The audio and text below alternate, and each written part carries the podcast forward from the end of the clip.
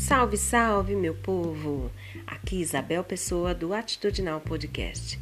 E aí, estão curtindo? Hoje é o dia que revelaremos o livro que estamos lendo. Sim, temporada 1, Comunicação e Pessoas, episódio 15. Então, curte, compartilha com todos os seus amigos e familiares.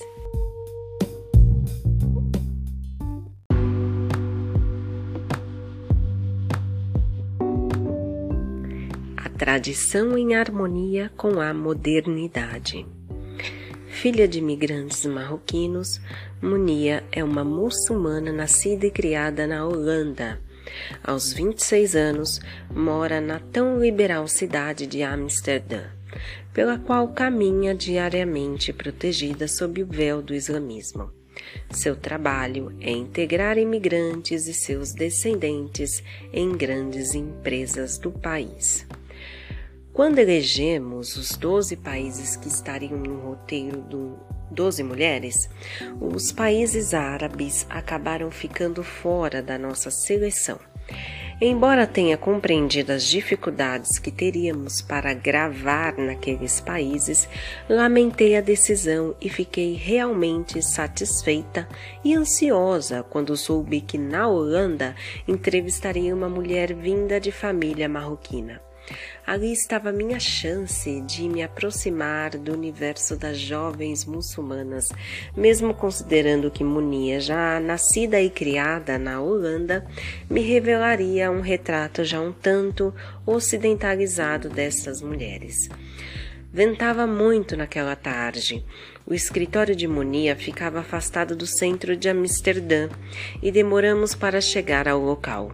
Foi curioso, foi quando entramos no seu escritório e nos deparamos com câmeras, luzes, móveis, enfim, com uma parafernália que havia sido montada no ambiente, onde mais tarde ocorreria outra filmagem. Resolvemos nos integrar ao cenário e, para acomodar Monia, escolhemos uma cadeira bastante futurista. Atenção ao contraste. Nossa representante do mundo muçulmano estava instalada num cenário ultramoderno. Munia é uma moça linda. Embora use um véu escondendo seus cabelos, é impossível não notar seus traços fortes e o sorriso encantador.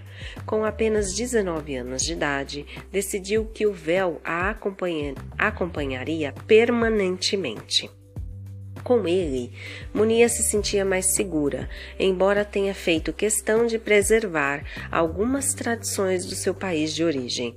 É bom, é bom frisar que Munia é uma mulher moderna e absolutamente integrada ao mundo ocidental. Seus pais chegaram jovens à Holanda e, sem nenhum estudo ou formação, seu pai precisou sustentar a família. Acabou atuando durante anos na construção civil, sempre em subempregos. Deu duro para que a filha estudasse e, acima de tudo, sempre sonhou em ver Munia com um diploma nas mãos. A pressão pelos estudos foi muito grande e talvez por isso Munia se refere a uma infância um pouco atípica. Eu passava o dia debruçada nos livros e estudava demais. Enquanto conversávamos sobre esse período, Monia me mostrou uma foto de sua classe nos tempos de escola. Levei um susto. Por meio dos rostos das crianças, era possível identificar suas mais diversas origens. Além dos europeus, havia japoneses, chineses, indianos, marroquinos, enfim, eram muitas nacionalidades. Quando questionei minha entrevistada sobre o assunto, ela disse que nunca havia notado essa particularidade, de tão natural que era a mescla cultural aos seus olhos. Não consigo imaginar o mundo habitado por um único tipo de gente, acrescentou. Diante do comentário, tive a impressão de que durante toda a vida ela estava sendo preparada para o que faz hoje. Munia trabalha na TANS, uma empresa holandesa especializada em integrar comunidades de imigrantes e inseri-las no ambiente profissional. É como se a empresa atuasse como uma ponte entre os holandeses e os imigrantes ou seus filhos.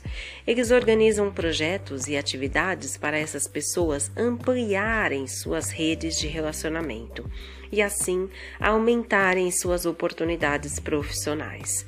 É notório o gosto dessa mulher pelo trabalho que realiza.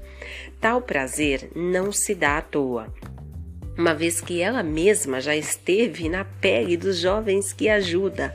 Sou filha de migrantes e, por experiência própria, conheço as dificuldades dessa segunda geração.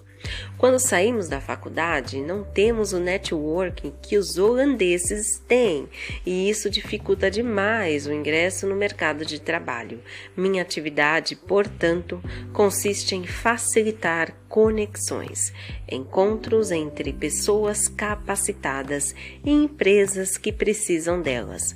Numa cidade como Amsterdã, que reúne mais de 170 nacionalidades, certamente não faltará trabalho para Munia.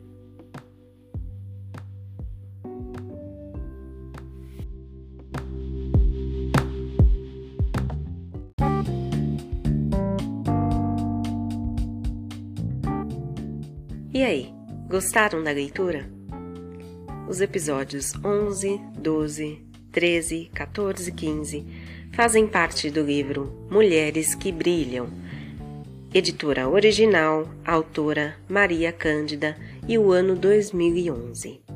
Este e os outros livros que foram lidos até aqui nesta temporada 1 Comunicação e Pessoas estão disponíveis na biblioteca do Instituto Educacional Encontros da cidade. Se você se interessou e deseja ler o livro inteiro, basta nos contatar por meio do e-mail que está na descrição deste podcast. Obrigada pela sua companhia.